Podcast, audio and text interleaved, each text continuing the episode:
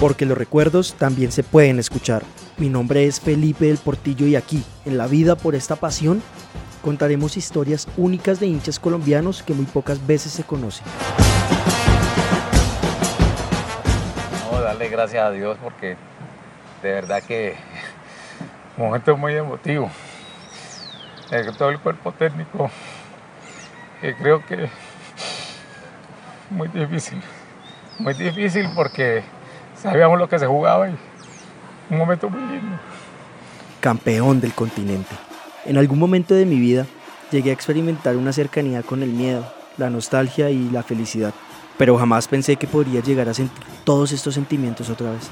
Y la verdad de una forma tan única y tan profunda como lo sentí ese día, ese día antes del momento más emocionante de mi vida ver Atlético Nacional coronarse campeón de la Copa Libertadores de América y conquistar todo el continente.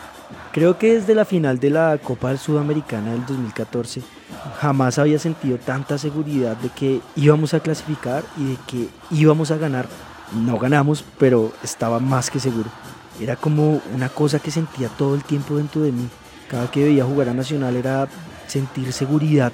Pero la verdad también recuerdo que esa seguridad estaba tambaleando, en este caso en la Copa Libertadores, más exactamente en los cuartos de final contra Rosario, porque perdimos en Argentina y comenzamos perdiendo en Medellín. En mis casi 11 o 12 años que llevo siguiendo a Nacional, jamás había desconfiado de Nacional, pero pese al miedo y todos esos sentimientos de incertidumbre que me dejó ese partido, primero me pegó la bofetada en la cara y clasificamos. Y lo otro es que me prometí a mí mismo que jamás volvería a dudar de mi equipo. No pude estar presente en todos los partidos de la Copa, pero en los pocos que pude estar, pude sentir esa emoción, esa alegría, esa adrenalina que he sentido siempre que veo jugar a Nacional en el estadio. Tuve la tranquilidad de que me rompí la voz en cada partido que estuve. Pero claramente ninguno de esos partidos se podría comparar con el partido más importante del torneo, la final de la Copa, de la Copa Libertadores. El sentimiento de ansiedad y de incertidumbre tal vez era muy distinto a comparación de cuando esperaba los otros partidos.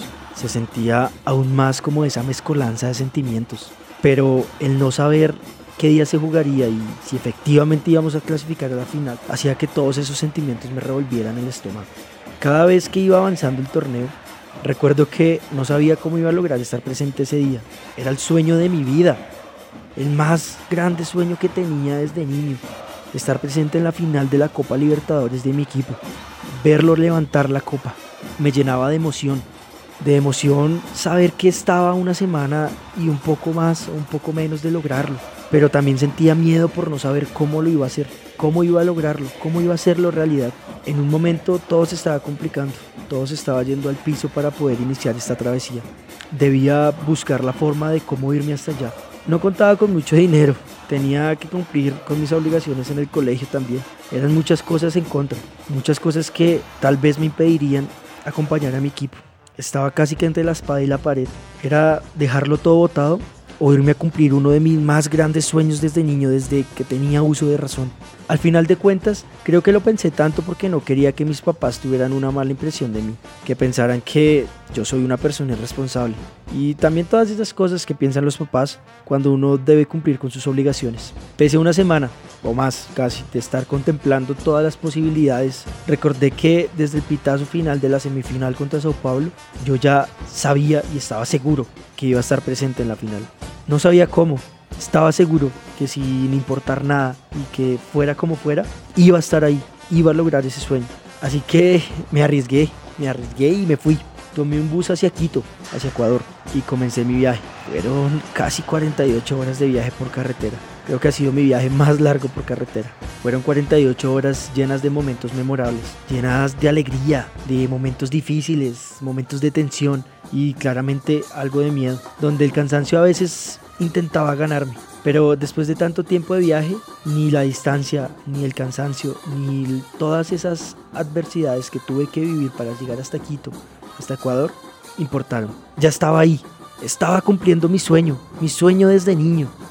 Después de todo eso llegué, fue una emoción indescriptible, si le soy sincero. Mi primer partido fuera de Colombia y era una final de Copa Libertadores. Al terminar el partido, la verdad no fue el resultado esperado. No perdimos, pero pues tampoco ganamos. Pero igual seguía con la fintacta, con esa fintacta de que el próximo partido vamos a ganar esa tan anhelada Copa Libertadores. Me sentí feliz, me sentí tranquilo, porque lo dejé todo. Lo dejé todo para ir a ver a mi equipo. Al irme de Ecuador sentí que la copa ya estaba en mis manos. No habíamos ganado nada, pero estábamos a punto de lograr. Fueron de nuevo otras 48 horas de viaje de regreso a Bogotá. Mis amigos, mis papás y hasta mi novia, aunque me apoyaban, me decían que yo estaba loco, Creo que lo decían la verdad porque llegué a mi casa y casi que a los dos días volví a subirme a un bus otras 10 horas más para llegar hasta Medellín. Creo que toda esa travesía hasta llegar a Medellín de nuevo y volver hasta mi casa, podría decirse que sumaron casi las 100 horas de viaje. Increíble. Llegué a Medellín, era allí donde se iba a jugar el partido definitivo. La tranquilidad que sentí de ver que mis padres me apoyaban en todo, por más loco que les pareciera, no se compara con nada. Lo más importante para ellos era que yo cumpliera uno de mis más grandes sueños. Después de las 10 horas de camino hacia Medellín, esperaba con ansias entrar al estadio.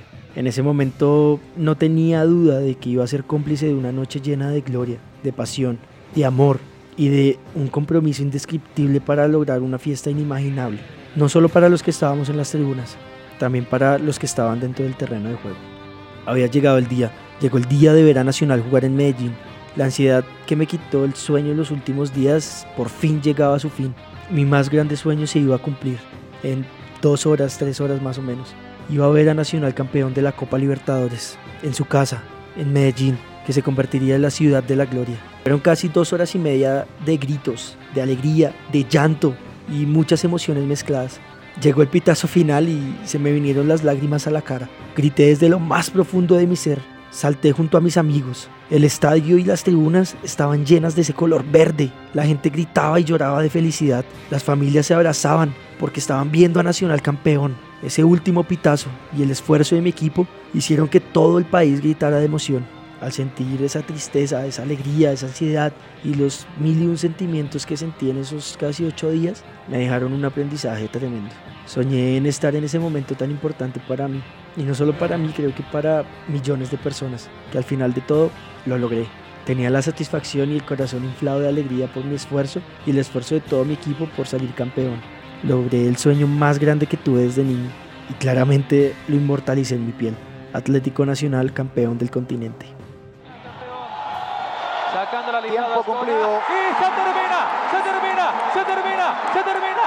Campeón, campeón Atlético Nacional. Campeón, campeón de la Copa Bristol Libertadores 2016. Toda la gloria deportiva para el soberano rey de copas colombiano. 100% calidad y garantía. Que viva el verde antioqueño. Un elenco de sobresaliente desempeño y con cifras estupendas a lo largo del certamen. Bienvenida sea la Copa Bristol Libertadores de América para un país que quiere vivir tiempos mejores y de alegría Aquí está el éxito nacional con el cuadro paisa y cuyo logro permitirá a la nación estar presente en el Mundial de Clubes en diciembre próximo. Congratulaciones para el verde colombiano Atlético Nacional por este galardón obtenido. Etapa de bondad. A fin y al cabo, los sueños son los que nos mantienen vivos es lo que nos hace tener un propósito en la vida, es lo que nos hace vibrar, superarnos a nosotros mismos para poder lograrlos. Así que mi consejo es que si algún día tienen un sueño, por más loco, grande, lejano o más complicado que lo vean, no lo desechen, porque tarde o temprano la vida misma se encarga de cumplirles ese sueño. Recuerden, si pueden soñarlo, pueden lograrlo.